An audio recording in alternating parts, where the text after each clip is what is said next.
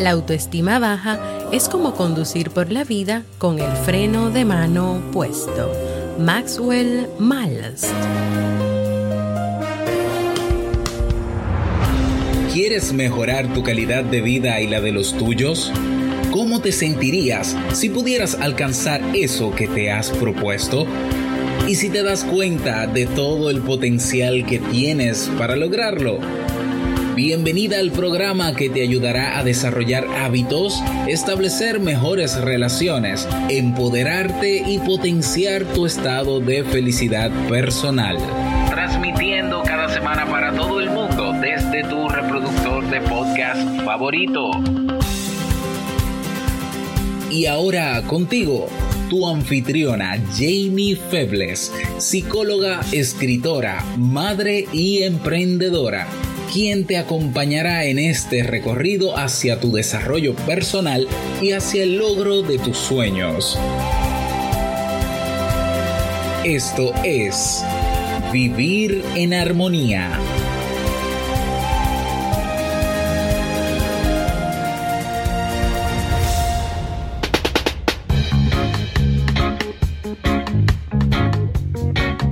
Bienvenidos al episodio 245 y a la temporada de verano de Vivir en Armonía. Mi nombre es Jamie Feblis y estoy muy contenta y feliz de poder encontrarme compartiendo contigo en este espacio.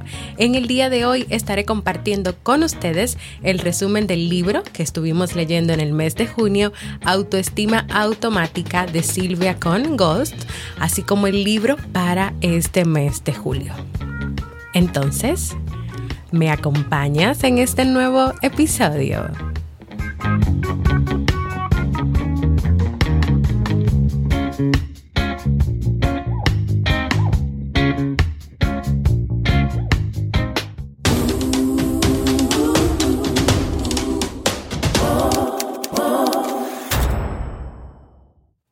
Bienvenidas y bienvenidos a Vivir en Armonía, un podcast que siempre tienes la oportunidad de escuchar cuando quieras, donde quieras y en la plataforma de podcast de tu preferencia. Yo como siempre muy feliz y aquí muy animada y hasta con la musiquita estuve bailando mientras pues ustedes la escuchaban y disfrutando este comienzo de esta, de esta nueva semana, este nuevo lunes. En este comienzo, en este día, pues ustedes saben que todos los meses eh, pues yo recomiendo un libro para que podamos leer, para que de él podamos aprender, podamos tomar, también podamos dejar aquellas cosas que no nos van a funcionar o que no van con nosotros. Y en el mes de junio estuvimos leyendo el libro Autoestima Automática de Silvia con Goss. Y como siempre hago, cuando terminamos de leer el libro y al mes siguiente, hoy estaré compartiendo con ustedes un resumen de algunas de esas ideas importantes y creo que necesarias a tomar en cuenta sobre lo que la autora nos presenta en este libro. Y quiero comenzar con esta frase que está en el libro. Si tú sabes lo que vales, ve y consigue lo que te mereces. Y la voy a repetir otra vez. Si tú sabes lo que vales, ve y consigue lo que te mereces. La autoestima es una experiencia que condiciona a las personas a la hora de enfrentarse con su entorno y también en la manera en que se relacionan con los demás. Cuando tú tienes una autoestima fuerte y te valoras, las experiencias tú las vives de una manera diferente. Puedes enfrentar los retos y también puedes no dejarte paralizar por ellos. Lo contrario que sucede a cuando tú no tienes autoestima o una buena autoestima, donde tú podrías ver el panorama muchas veces gris y siempre gris, que la ruta que tú caminas se vuelva una cuesta muy inclinada, que aparezcan dudas, inseguridades, miedos, comparaciones, sentimientos de inferioridad y una serie de fantasmas que te pueden bloquear, que te pueden paralizar e incluso sabes qué, que te puedan llevar a renunciar a tus sueños, a, renunciar a tus anhelos, a tus objetivos, aquellas cosas que tú quieres lograr y por las que quieres trabajar para lograr. O también yo le agregaría que incluso tú entiendas o pienses que tú no te mereces nada bueno en la vida, que tú no mereces nada, que tú no tienes que lograr nada ni que soñar, porque no, porque como tú no vales nada, no te mereces nada. Y wow, qué triste es que pensemos así. Nathaniel Branden explica que la autoestima se forma a partir de dos pilares. Nathaniel Branden es un autor un escritor de un libro que he tratado de conseguir para que también lo leamos aquí. Todavía no he dado con él, pero que en todos los libros que hemos ido leyendo sobre autoestima siempre lo citan por lo valioso de sus enseñanzas. Entonces él decía que hay que la autoestima se forma a partir de dos pilares. Número uno, sentirse capaces y número dos, sentirse valiosos. A través de estos pilares, las personas pueden construir un autoconcepto positivo o recuperarlo.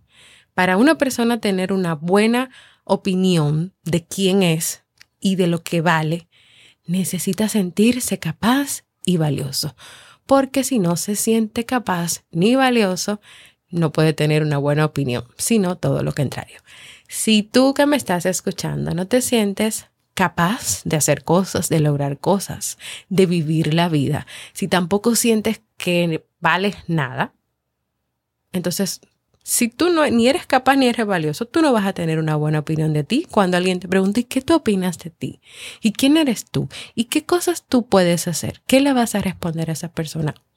Alguien que te pregunte eso cuando tú sientes que de verdad no eres capaz de nada ni que vales nada. Tú no podrás responderle o simplemente le dirás, bueno, yo no creo que tenga muchas, que tenga nada bueno o que tenga muchas capacidades. Todo el mundo tiene capacidades todo el mundo tiene su propio valor. El punto es que no podemos llegar al, al momento de nuestras vidas en que estemos siempre comparándonos con otros o deseando la vida de otros, las experiencias de otros. Y a partir de ahí, claro está que tú vas a decir que tú no, no eres capaz de nada, ni vales nada porque esa persona tiene una mansión y, y tú no. Hay que tener mucho cuidado con esa parte de compararse. ¿Qué significa entonces sentirse valioso?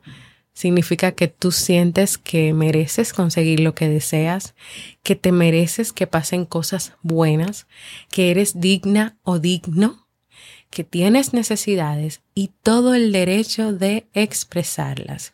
Y que, súper importante, tú te puedes mostrar tal cual eres y en consecuencia ser feliz, ser feliz. Cuando tú te sientes valioso o valiosa por quien eres, tú no tienes miedo a mostrarte como eres ante los demás o tampoco dejas de ser quien eres para agradarle a los demás o tampoco buscas constantemente la aprobación de otros, la aprobación de otros para ser tal cual ellos quieren que tú seas. Y es que ser conscientes, ser consciente tú de lo que tú vales, es en definitiva también una manera de respetarte. Y aquí en el tema de la autoestima, el respeto es sumamente importante. Y en otros libros que hemos leído, por ejemplo, del autor Walter Rizzo, hemos hablado de ese autorrespeto. Mira, hay que tener en cuenta varias cosas. Si una persona se considera valiosa, eso significa también que respetará a los demás y con su forma de actuar y mostrarse hará que otros también le respeten. Si tú quieres aumentar tu nivel de respeto, antes que nada debes conectar con tus propias creencias de valía personal y con la importancia que tienes como ser humano lo que siempre hablamos. Si tú no te amas a ti misma o a ti mismo, no podrás amar a los demás. Si tú no tienes una buena relación contigo misma, contigo mismo, pues es, es, probable que no tengas una buena relación con los demás. Si tú no te respetas y te valoras, entonces, ¿cómo podrías respetar y valorar a los demás? Entonces, en el camino de la vida, tú necesitas poder vivir todas estas cosas desde ti, desde tu propia experiencia, desde tus propias vivencias, porque a partir de que tú te valores, de que tú te ames, de que tú te aceptes y de que tú te respetes, pues tú vas a saber hacerlo en otras relaciones. Y algo importante de, de, esta parte y del tema de la autoestima es que cuando tú tienes todos estos puntos claros, tú puedes evitar, por ejemplo, en caer en en relaciones tóxicas o en establecer relaciones con la familia, con los amigos, con los hijos o tal vez con una pareja de mucha dependencia o de toxicidad, pero que por miedo a salir de ahí o a quedarte sola o a quedarte solo, te mantengas. ¿A través de qué aspectos podríamos entonces decir que una persona tiene una buena autoestima? Pues según la autora, cuando tú superas las dificultades y los cambios que te va presentando la vida y eres capaz de seguir adelante sin quedarte en el camino también cuando puedes ir consiguiendo esos objetivos, deseos y retos que te trazas porque te sientes capaz de hacerlo, porque tú tratas de ser realista en cuanto a ellos y si en el camino te das cuenta que tienes que cambiar o que tienes que mirar desde otra perspectiva, aunque en un principio tú te sientas mal o decepcionada o triste, luego tú simplemente dices, ok, por aquí estaba caminando, pero esto no me ha funcionado, voy a cambiar el camino, voy a intentar algo nuevo. Eso hace una persona que tiene autoestima. Sabe que quiere cosas, que desea cosas, trata de que esas cosas sean realistas, o sea, no sean expectativas irreales, no todo lo contrario, sean objetivos, deseos y retos reales. Y se encamina hacia ellos y va disfrutando en el camino hacia ellos. Ahora, si se da cuenta que tiene años en lo mismo, en lo mismo, en lo mismo, y tal vez esto ya no está funcionando y aparte de todo esto ya no le está dando la misma satisfacción, esta persona reconoce que está pasando eso, vive sus sentimientos porque se siente mal, obviamente, y luego dice, bueno, tengo que buscar otra cosa, otro objetivo, otro deseo, otro reto, otro camino. Cuando te aceptas, es decir, cuando tú no vas en contra de quién eres. Una persona tiene una buena autoestima cuando se acepta como es y no va en contra de quién eres. Y esa persona es capaz de abrazarse en vez de juzgarse y rechazarse. Esto no quiere decir que una persona con buena autoestima en algún momento no se sienta triste o no se sienta mal o tal vez pueda hacer alguna, alguna crítica negativa. El punto de las personas con, con autoestima y con buena autoestima es que reconocen que eso les está pasando, que reconocen que se siente mal y que no dejan que esos sentimientos les arrastren o les impidan seguir adelante o les paralicen. Ahí está la diferencia. O sea, una persona con autoestima, con buena autoestima, no es una persona que tiene una vida perfecta. No es una persona que tiene una vida sin problemas o sin complicaciones. Es una persona que ve la vida desde otra manera y desde otra perspectiva y que también de alguna manera sabe separar el hecho de que te pase algo con tu persona. Separa las circunstancias o cierta conducta que pudiste realizar o ciertos comportamientos de la persona. Independientemente de que un día tú hayas tomado una decisión y que esa decisión no haya sido no haya sido aceptada, no haya sido buena, no haya sido certera. Ya por eso esta persona no quiere decir, ah, ya yo soy lo peor del mundo, ¿no? Simplemente tomaste una mala decisión y ahora te haces responsable, si tienes que hacerlo, de las consecuencias de esa decisión. Y otro aspecto de una persona que tiene buena autoestima es cuando cuida su cuerpo, cuando acepta su cuerpo, cuando agradece y reconoce la función importante que cada órgano de su cuerpo realiza. Otra parte importante, porque de verdad que son muchas cosas y aquí yo te estoy dando el resumen del libro, pero también le estoy agregando muchas ideas personales. La autoestima no tiene que ver con creerse mejor que nadie. Y me gustó mucho esta parte y quise compartirla porque la autora nos contaba en el libro que hay algunas personas que sentían en cierto punto una incomodidad cuando se habla del tema de la autoestima. Y es porque estas personas entendían que tener autoestima significaba creerse mejor que los demás o que las personas crean que los que tienen autoestima se consideran superiores o prepotentes. Es decir, que la idea de autoestima, buena autoestima, sana autoestima, hay personas que las relacionan con considerarse superiores, prepotentes o que son mejores que otras personas.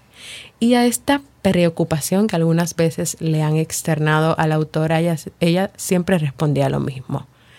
No estamos hablando de que nadie sea más que nadie. Estamos hablando de tomar conciencia de que todas las personas tienen capacidades enormes y que cada una es igual de importante o valioso o valiosa que los demás. Es tomar conciencia de que todos y cada uno de los seres humanos tienen capacidades tienen capacidades y que cada persona desde su vivencia, desde su personalidad, desde quién es, es valiosa o valioso.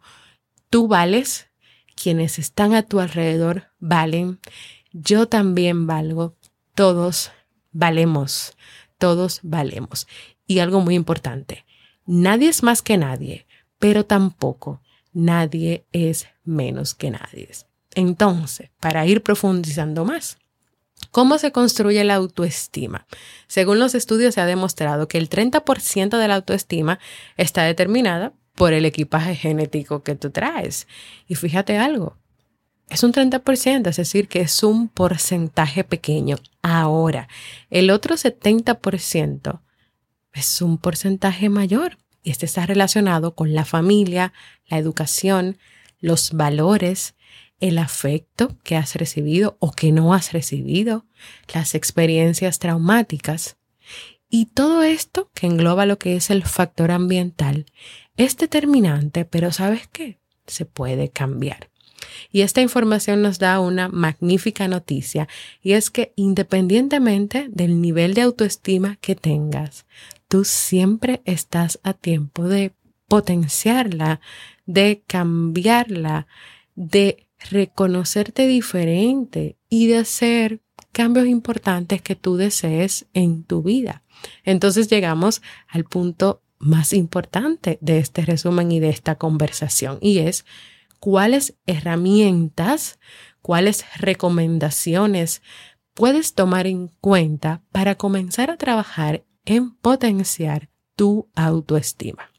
Número uno, tomar conciencia.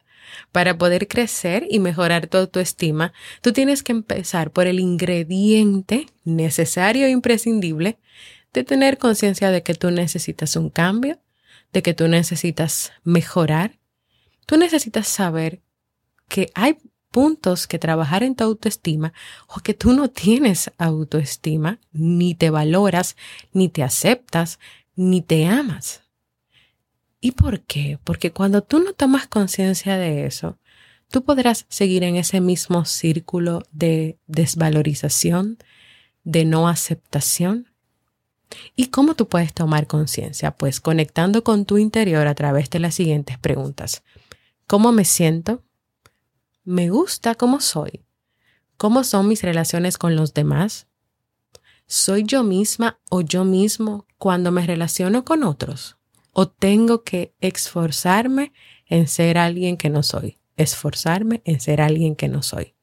A partir de ahí, tú puedes comenzar a hacer conciencia de qué, de qué manera te ves, de cómo tú respondes a estas preguntas, cómo te sientes. Bueno, normalmente me siento mal, no, no me gusta como, como las experiencias, lo que vivo. ¿Te gusta cómo eres? Y si tal vez responde, no, realmente no, a mí me gustaría parecerme más a mi amiga tal. ¿Cómo son tus relaciones con los demás? Bueno, normalmente no soy asertiva, no sé decir que no, o soy muy controladora con mis relaciones, quiero que las personas hagan lo que yo quiero. ¿Eres tú mismo o no? Bueno, la verdad es que yo trato de ser lo que la persona quiere que yo sea y de complacer siempre a quienes están a mi alrededor.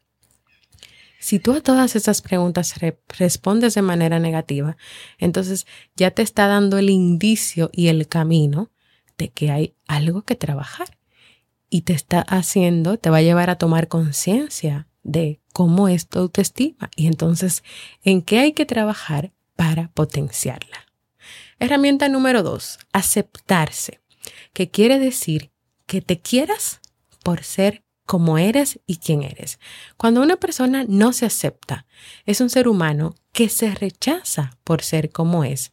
Y muchas veces lo que pasa con esto de la aceptación es que puede adoptar un papel de víctima. Y aquí está el punto de esta herramienta y es en descubrir si tú estás actuando como víctima de las circunstancias y de todo lo que ocurre a tu alrededor, es decir, que todas las personas tienen la culpa de, que tú eres así, de que todo lo que sucede a tu alrededor es el responsable y el culpable de todo, no tú, no, no, no, todo lo que está a tu alrededor. O si en cambio tu postura es diferente y tú te responsabilizas de lo que te sucede e intentas buscar aquello que tú necesitas para mejorar o para cambiar. Aceptarse tiene que ver con que tú te quieres como tú eres, que tú te aceptas y que tú puedes diferenciar en en qué papel estás viviendo ahora mismo. Papel de víctima o papel de persona responsable. La víctima hace responsable de todo al, al exterior, a los demás. El responsable reconoce que está sucediendo algo y busca la manera de mejorarlo y de cambiar. Número tres, practicar la gratitud. Me encantó cuando vi eh, esta herramienta en el libro porque ustedes saben que hemos leído eh, el libro del poder de la gratitud, que hemos hecho ejercicios de la gratitud, que siempre estamos trabajando sobre la gratitud. Y la gratitud es un sentimiento necesario para lograr vivir sintiendo paz y equilibrio. Cuando tú aprendes a ser agradecido o agradecida, tú te enfrentas a la vida con alegría y bienestar. Y esto quiere decir que tú das las gracias, que tú agradeces independientemente de las circunstancias y aun cuando las cosas no salen bien o como las esperabas. Es decir, quien practica la gratitud y hace de la gratitud un estilo de vida es una persona que sabe dar las gracias y reconoce lo que pasa a su alrededor, independientemente de si son cosas súper buenas o son cosas que hay que cambiar, que no son tan buenas, que son negativas. Y esta herramienta tiene mucho que ver con la actitud que tú asumes sobre lo que te sucede y con la manera de tú mirar las cosas. O, o las miras de manera optimista. Y esto no quiere decir que tú no te sientas mal o triste o cabizbaja o que caigas o que recaigas. No, eso no quiere, eso no quiere decir eso.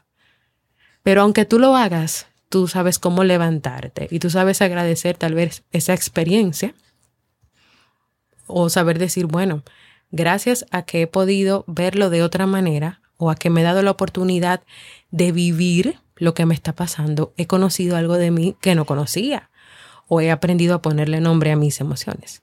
Entonces, miras con una manera optimista o miras con una manera pesimista. Tú puedes un día mirar las cosas de manera pesimista, Claro que sí. Ahora, cuando tú prestas atención, cuando se convierte en una rutina diaria de todo el tiempo y de todos los días, en todo mirarlo de manera pesimista. Herramienta número cuatro, pasar a la acción y responsabilizarte, que consiste en darte cuenta de que cambiar no depende de los demás ni de la circunstancia, ni mucho menos es cuestión de suerte como muchas personas piensan. La responsabilidad de hacer algo para que tu autoestima mejore es tuya, porque eres tú que necesitas eso, porque eres tú que quieres y que reconoces la importancia de sentirse bien consigo misma o consigo mismo. Y aquí es importante dejar de compararte, de infravalorarte, de quitarte el mérito por tus logros. Número 5, pensar positivo. Y aquí pensar positivo no es simplemente asentarte y decir todo estará bien, todo estará bien, todo estará bien. No. Este pensar positivo está relacionado con que tú crees una actitud abierta a encontrar soluciones y a no huir de tu realidad. O sea, no es que tú veas lo que estás pasando y tú digas, no, yo, esa no es mi realidad mi realidad es otra. Yo no quiero aceptar eso que está pasando. Yo voy a pensar mejor que todo cambiará, que todo cambiará, que todo cambiará y me voy a repetir una y otra vez que todo cambiará. Y ya ahí me voy a quedar tranquila o tranquilo esperando que todo cambiará. No, es que tú tomas acción a buscar soluciones a eso. Aquí ser positivo significa que tú buscas la mejor manera o la manera de responder a cada situación en la vida. O sea, tú accionas. Tú solamente no te quedas en el pensamiento o en lo que tú quieres hacer o en lo que tú quieres lograr, sino que tú también tomas acción de eso. Herramienta número 6. El poder de elegir. Tú puedes elegir cómo responder ante las cosas que te suceden. Aquí en esto reside tu libertad y reside la libertad de todos tú podrás sentirte internamente libre si, número uno, mantienes presente en tu mente aspectos como el amor, la paz y la sabiduría. Número dos, aceptas que cada persona es como es y desempeña su propio papel. Y número tres, tú dedicas tiempo a la experiencia del silencio para entrar en contacto contigo y con tu interior. Tú puedes elegir Tú puedes tomar decisiones cuando vienen circunstancias, cuando hay ciertas vivencias, cuando hay ciertas experiencias, incluso en tus relaciones. Y sentirte libre va a depender de los tres aspectos que te acabo de mencionar. Mantienes presente en tu mente el amor, la paz, la sabiduría, aceptas que cada persona con la que tú te relacionas es diferente a ti y nunca va a hacer las cosas como tú quieres que la hagan.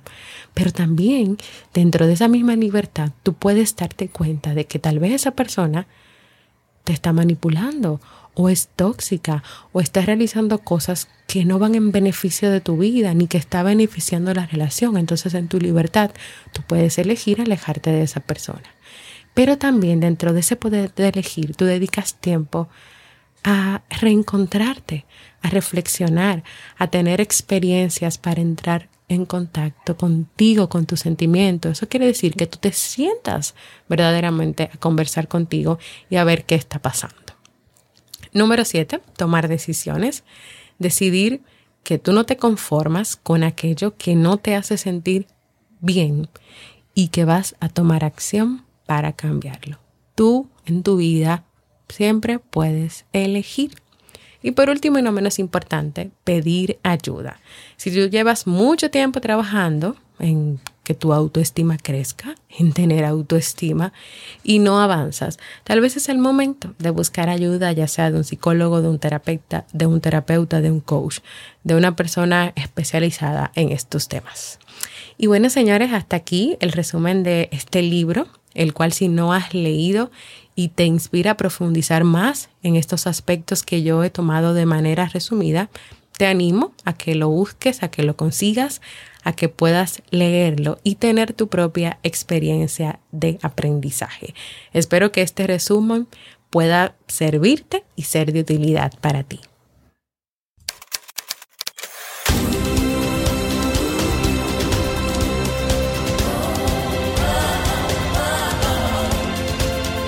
Síguenos en las redes sociales, Instagram, Facebook y Twitter como Jamie Febles.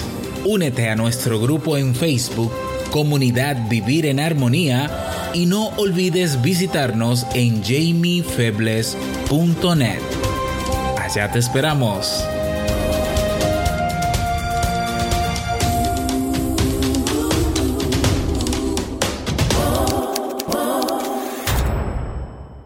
Quiero invitarte a que compartas conmigo un saludito desde donde nos escuchas, qué ha significado este podcast para ti. Quiero enviarle un saludo muy especial a todas las personas que en estas últimas semanas se han unido a nuestra comunidad de Facebook. Gracias por querer ser parte de esta gran familia de Vivir en Armonía. Puedes dejarme un mensaje de voz en jamiefebles.net barra mensaje de voz porque para mí es muy importante escucharte. Y ahora pasamos al segmento Un libro para vivir.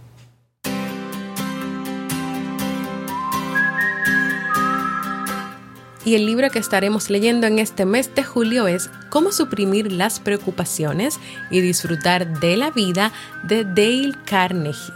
Las preocupaciones consumen energía, pueden entorpecer el pensamiento y matar la ambición. Ahora, ¿Es posible hacer algo eficaz para suprimirlas? Este autor plantea que sí y lo demuestra con técnicas comprobadas que han dado resultado a millones de hombres y mujeres.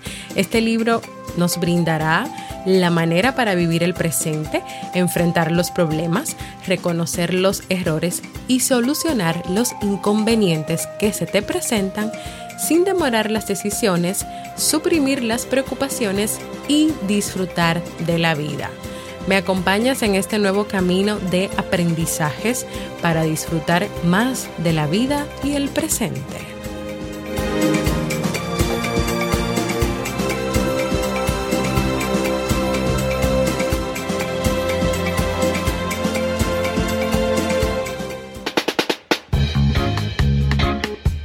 Y así hemos llegado al final de este episodio de hoy, que espero que de verdad sea de mucho provecho para ti.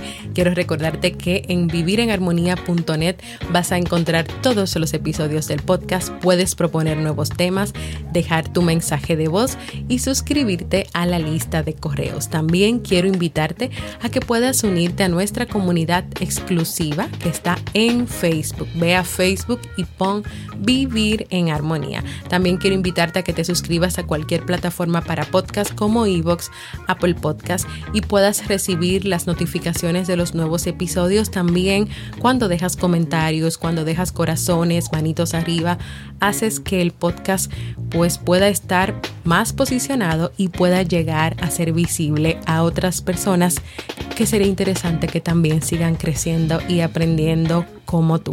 También hoy estuvimos compartiendo el resumen del libro Autoestima Automática de Silvia Congos. En jamiefebles.net barra resumen puedes encontrar los resúmenes de los otros libros que hemos leído y compartido en este podcast. Gracias por escucharme. Te deseo un feliz de la semana y una semana maravillosa y extraordinaria. Para mí ha sido un honor y un placer compartir contigo. Nos escuchamos en un próximo episodio de Vivir en Armonía.